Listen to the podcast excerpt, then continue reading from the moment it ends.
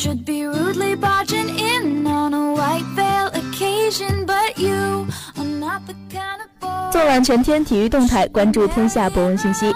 大家好，欢迎收听今天的体坛博论。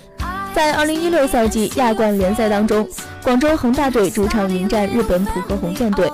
开局，恒大迅速地取得了优势，但是比赛的最后结局却是令人难以置信，而且还是在恒大两球领先的情况下，被浦和红钻扳平了比分。一个梦幻的开局，却安上了一个梦游的尾巴。恒大本次的失利可以说是让人痛心。好的，那么本期的体坛博论为您带来的就是斯科拉里为保守付出代价。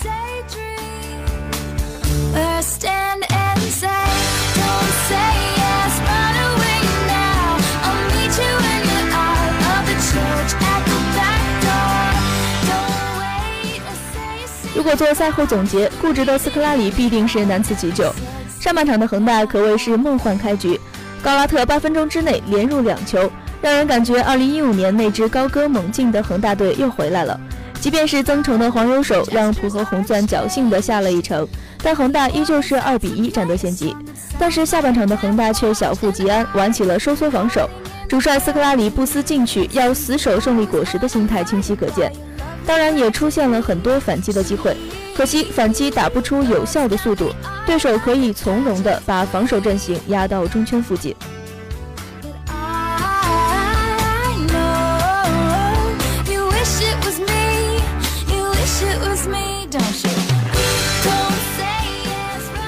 新赛季的郑龙一直没有找到他去年的良好状态，本场比赛也是屡屡错失进球的良机。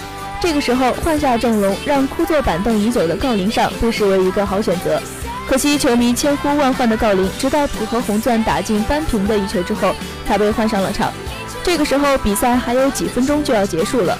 郜林即便是真有克林斯曼的能耐，也不一定能够在几分钟内就解决战斗。斯科拉里换人太迟，不是说换上郜林就一定能够力挽狂澜。但眼见郑龙不在状态，就应当立即调整，换上郜林去冲一冲。斯科拉里的固执，有的时候真的是令人心焦。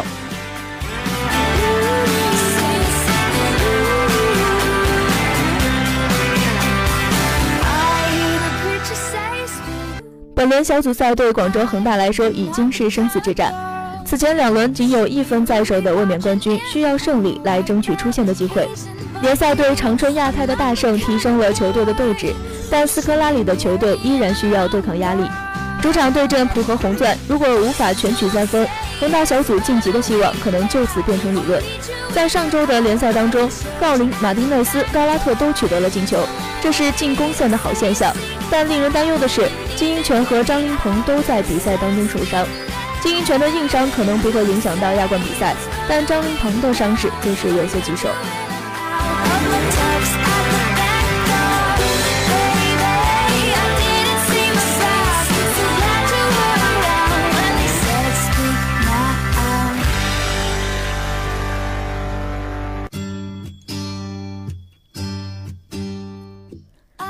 恒大主力后卫金英权、张琳芃因伤缺阵，对恒大的影响很大。浦和红钻中场扳平比分的那个球，明显是新人王上元的防守疏忽所致。如果说金英权和张琳芃当时在场上，禁区的弧顶就不会出现那么大的空档。金英权和张琳芃的因伤缺阵属于不可抗力。问题的关键还是在于斯科拉里的用人思路出现了问题。二零一四赛季的恒大，里皮为了应付亚冠中超双线作战，几乎中超每一场都会轮换阵容，让打亚冠的绝对主力得到一定的轮休，所以新人得到锻炼的机会就比斯科拉里时代要多出很多。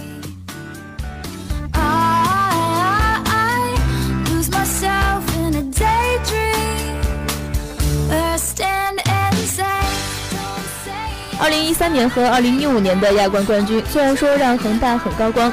但在亚冠冠军之后的赛季，由于休整时间过短，赛季前身体没能调整到一个最佳状态，导致新赛季伊始整个球队都十分的疲惫，尤其是主力球员。但里皮时代用新人做替补轮换，不仅让主力球员得到了休整，同时也锻炼了新人，让新人逐渐的找到了状态。当主力球员因伤缺阵的时候，新人也是可以适时的顶上。二零一四年，新人廖立生、杨超生、王少元等都得到了不同程度的锻炼。尤其是廖立生，后来都快要成为了绝对的主力。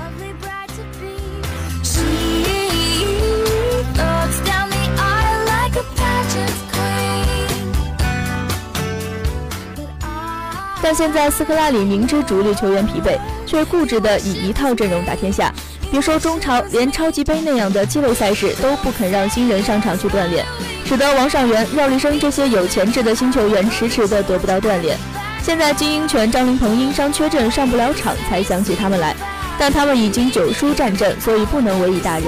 因此，王上元的防守疏忽，与其说是他个人能力的问题，不如说是斯科拉里的执教思路出现了问题。如果说他在本场比赛之前让王上元这些新人得到了充足的大赛锻炼，他们未必会如此临场紧张，发挥欠佳，乃至出现不该有的失误。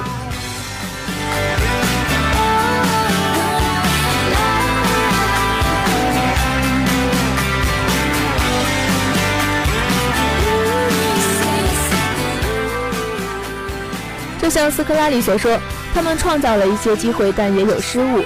创造的机会是高拉特的两个进球，失误是曾诚的疏忽大意和最后时刻心屡胜三的低射破门绝杀恒大，将比分扳平。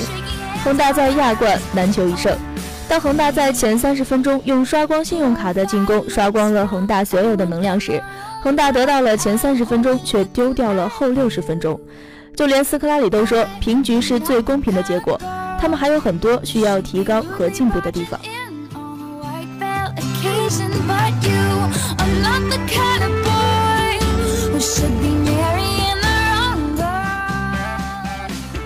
场平局最大的根源有张琳芃和金英权缺阵的影响，也有斯科拉里保守和固执的想法。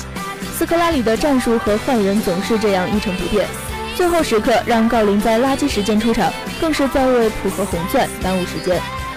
主场被逼平，确实是让卫冕冠军很难接受。但对于恒大将士们来说，接下来将有两周时间的调整。恒大将士们最需要的是斗志和信心，而这场平局是压力，也将是今后的动力。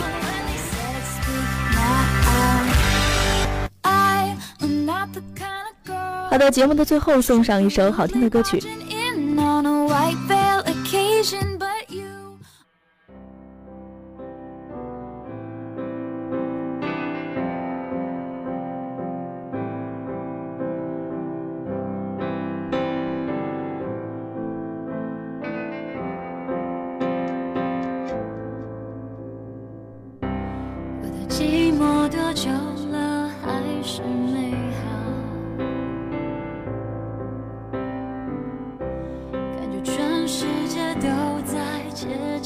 好